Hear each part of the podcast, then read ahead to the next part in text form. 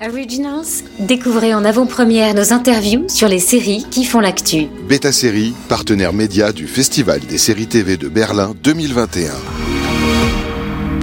Bienvenue sur Beta Série, la radio, pour un spécial Festival des séries de Berlin, partenaire média euh, de ce festival du 23 au 26 septembre 2021. J'ai l'honneur d'interviewer aujourd'hui Dana Ivgi, l'actrice principale de Embezzlement, euh, qu'on pourrait traduire en français par détournement de fonds, une série israélienne en sept épisodes en compétition officielle ici à Berlin.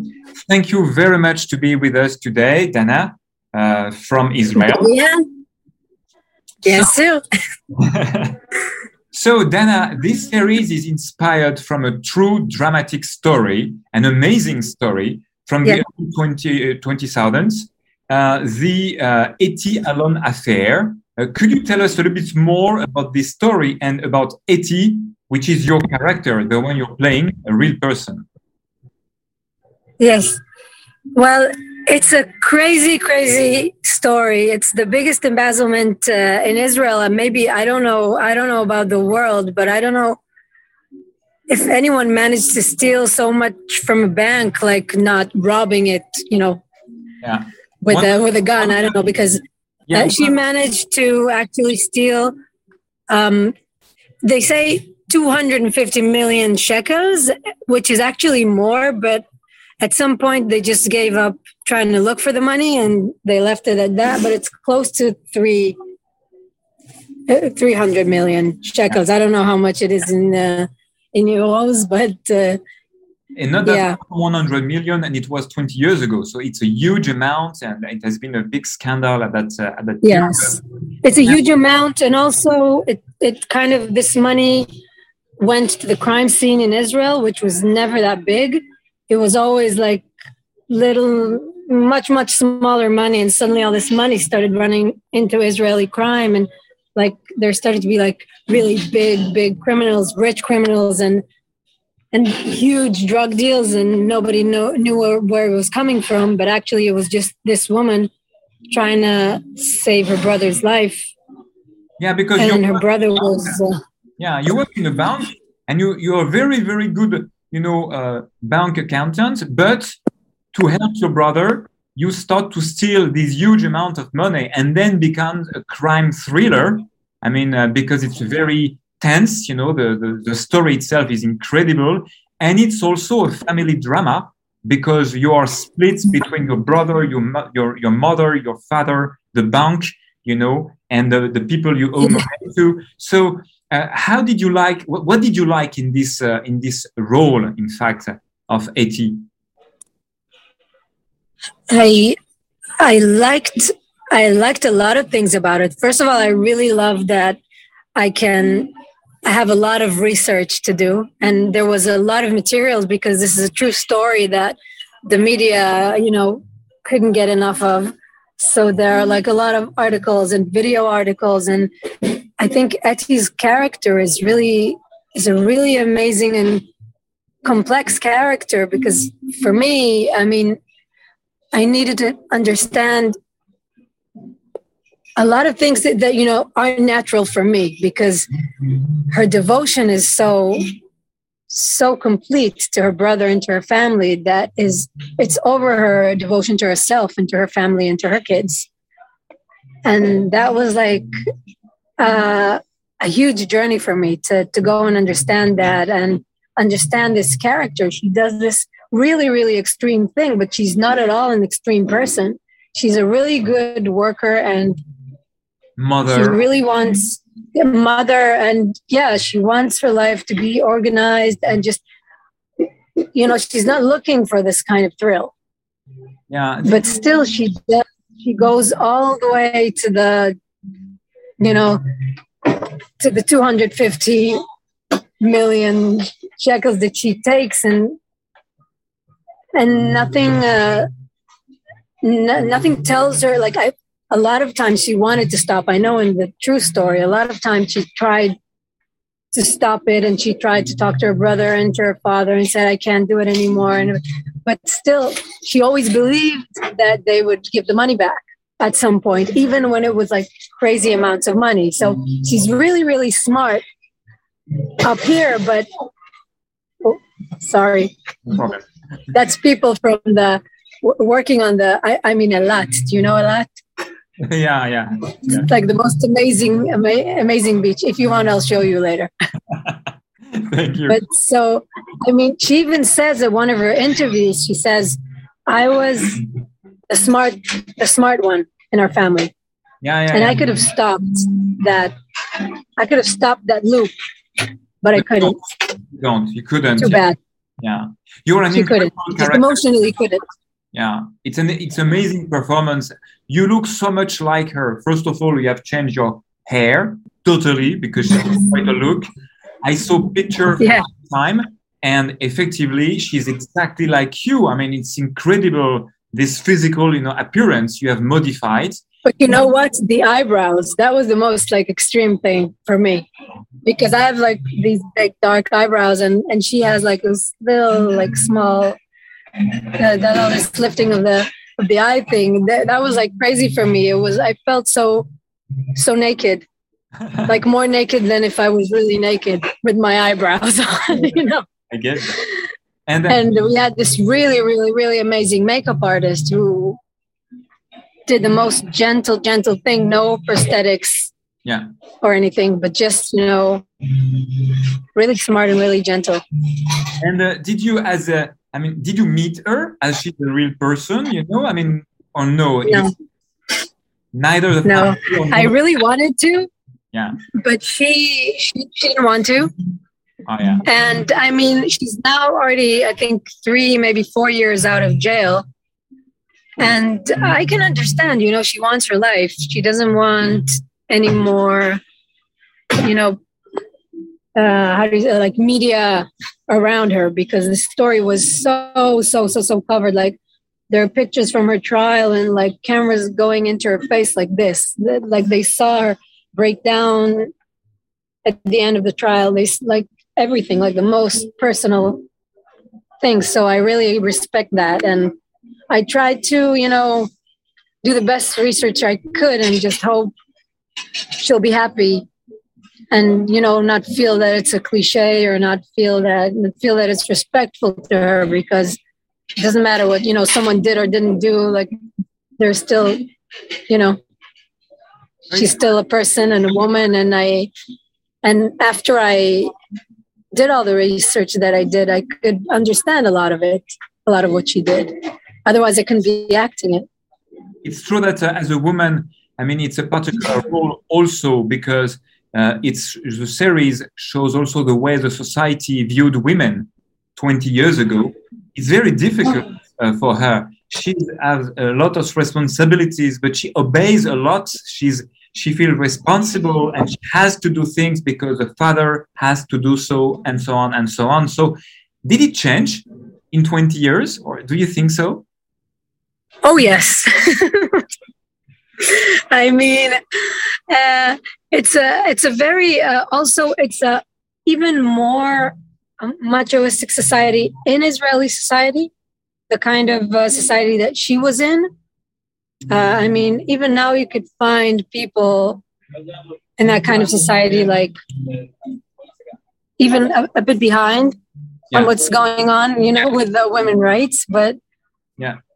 But it's so different. I mean, like even the last 10 years, like the world is not the same world, I think, in a in a great way. But the way that she was brought up is, you know, her father um, testified in trial, trying to help the judges understand her, and he said, "For me, she was raised to do whatever her brother tells her to do." Yeah. When he was born i had like five days feast. When she was born okay when he reached a certain age i bought him a ferrari. When her you know when she was this age it's like it was really a, a feeling in the family like they're preparing him to for some you know to be a king or for some but also you know that was like what she was taught to do but also she was there was a really big love between them Yeah, yeah, yeah. Because for her, they're very close. he was also her father and also her partner and also her brother. And a lot of times when the parents weren't around, so he was there for her. And uh, and it's a it's a combination between this really really really deep connection and love and this really twisted world where she's supposed to give him whatever he wants. She's supposed to take care of it, of whatever happens with him. And it's really, she was really brought up that way since the day she was born. So that's what she's talking about when she's saying, I feel that I could have broken this loop, but emotionally just couldn't. Yeah. Uh, we feel that she's a, we have a, to the character, we feel a lot of empathy we feel so sorry for her. It's so difficult what she has to go through. And she is very brave. She's very courageous also. Yeah. Yes, she's very brave. And eventually she's the one that went to the police. I mean, yeah. And nobody, all the, you know. Yeah. Yeah, nobody, nobody wanted what, what? to listen to her. Yeah, no, no, nobody didn't want to listen to her because she was just there in the police station claiming that she stole millions of uh, of, uh, of euros or dollars or whatever. Yeah. and a blonde woman but this really happened. Yeah it happened. yeah, yeah this really happened. Actually uh, it was more extreme uh, in reality one of the police officers told her okay go wait outside. And then she said okay they're not buying it. And she brought the attorney. And then the the police officer sits with her and the attorney, and then they go outside, and she okay, go wait outside, and then he goes to her attorney, and like, he, is she sane? Do we have to? Like she she's not normal, right? She's not. there's something wrong. He's like, no, she's just check it out and see that she's telling the truth. Like yeah. it's so uh, hard to believe that that someone like that. I think that's what helped her go through it, like do it all these years yeah. because no one could ever think that she would do it. She was also very devoted to her customers, and like everyone in the bank wanted her to deal with their money and trusted her. I think it was even unexpected for her. Yeah. Uh, what's uh, how far she, she went? She went so so far. So this series is here yeah. in the in the Berlin TV festivals uh, international.